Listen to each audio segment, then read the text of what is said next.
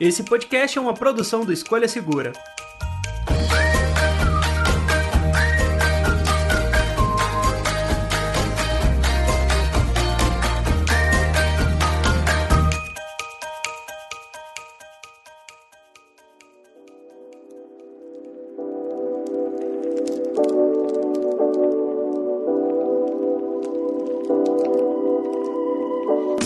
Olá, olá, amigos do podcast do Escolha Segura. Eu sou o André e hoje eu vou inaugurar um novo quadro do podcast aqui com vocês. A ideia desse episódio extra é trazer aos nossos ouvintes um pouco do que acontece também no canal do YouTube, com pautas que a gente considera pertinentes ao podcast. Por ser uma ideia nova que vai gerar um conteúdo extra no nosso feed, eu adoraria ouvir o feedback de vocês, seja pelo e-mail podcast@escolhasegura.com.br ou através de comentários nas nossas redes sociais. Os links das nossas redes estão na postagem desse episódio, então vamos lá.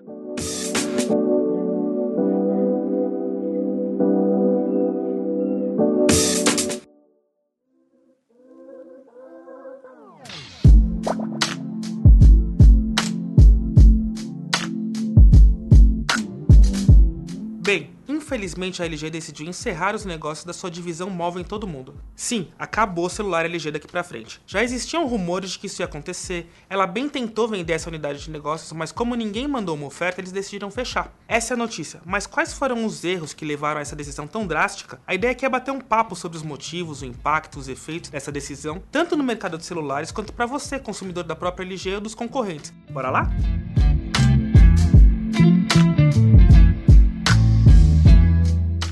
Nesse momento, você que tem um celular da LG deve estar se perguntando: o que eu faço? Acabou? Jogo fora? Perdi tudo? Não, calma. Os aparelhos que estão na garantia ainda terão assistência técnica e a empresa promete manter o software atualizado por algum tempo, já que a lei brasileira exige algum tipo de garantia, mas não especifica. No geral, devemos ter atualização de software e garantia e assistência técnica por mais um ano. Então, se você tem um LG, ainda dá para ficar com ele, mas não é hora de comprar. Quer dizer, não é a hora de comprar com preço antigo. Os preços devem baixar para acabar com o estoque. E uma dica boa é usar o aplicativo Escolha Segura para te ajudar a encontrar as melhores ofertas. Dá para baixar a versão para Android e também tem a extensão para Google Chrome. Esses celulares precisam realmente ficar tipo 20, 30% mais baratos que os concorrentes para fazerem sentido, beleza?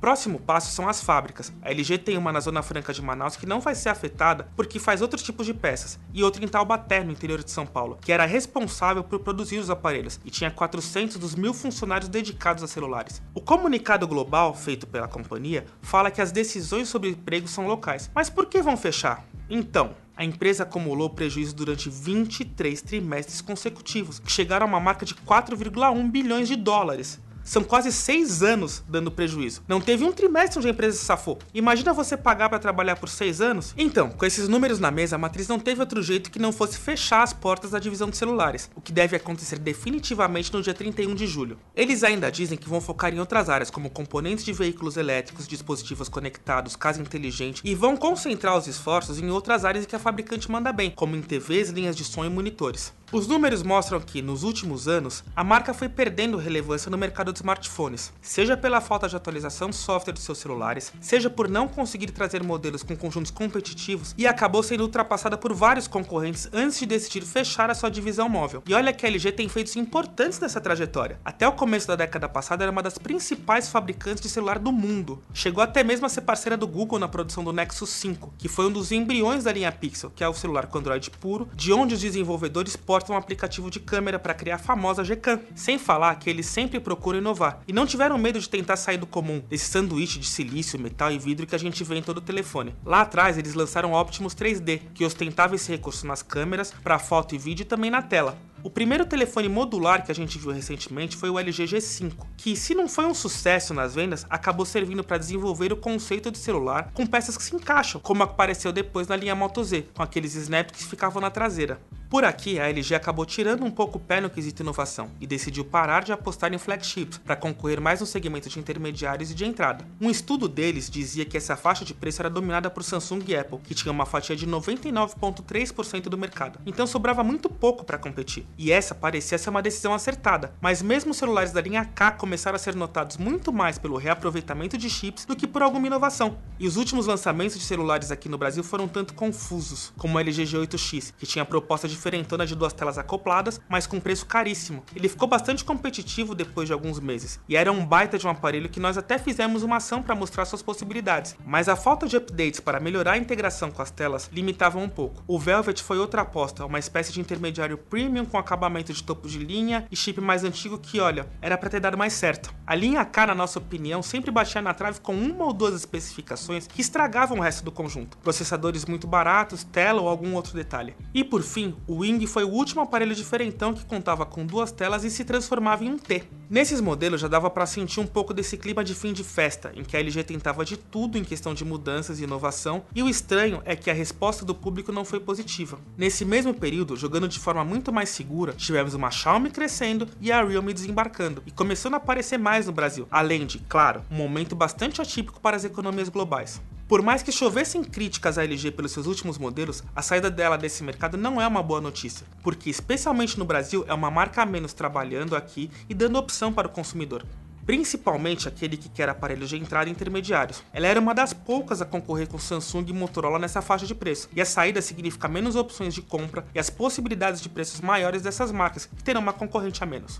Segundo, porque a LG tinha uma base de consumidores de celular que, por mais que viesse diminuindo ao longo dos anos, gostava da marca e vai ficar desamparada daqui a algum tempo. E com os preços dos smartphones cada vez mais caros, ter que trocar de celular acaba virando um transtorno a mais. E ainda tem o um ponto complicado que é, no momento difícil da economia, pelo menos 400 pessoas correm o risco de perder o emprego. Com a LG fora do páreo, o mercado de celulares no Brasil ganha um novo desenho. O que está acontecendo atualmente? A Asus decidiu focar os seus esforços apenas nos tops de linha, como o Zenfone 6 e 7 e ROG Phone. Tivemos no ano passado o retorno da Nokia, que apostou em modelos mais básicos, e a chegada da Realme, que escolheu concentrar a energia em intermediários de bom custo-benefício e com venda apenas online e parceria com varejistas. Tem ainda a Xiaomi, que desde que começou a operar oficialmente por aqui, nunca conseguiu manter os preços tão competitivos que deram a ela a fama no resto do mundo, e ainda não tem fábrica no país. Samsung e Motorola são as únicas marcas mais consolidadas e que lideram lideram as vendas por aqui. E ainda tem a Apple para fechar o top 3. O ponto é que uma empresa a menos sempre é ruim para todas as pontas do mercado, ainda mais quando é uma tradicional como a LG. Mas ainda tem muita coisa bacana sendo lançada. E quem sabe essa mudança não ajude as outras fabricantes de celular a trazerem mais novidades para os consumidores e com preços melhores. E é isso, gente. Até mais, um abraço.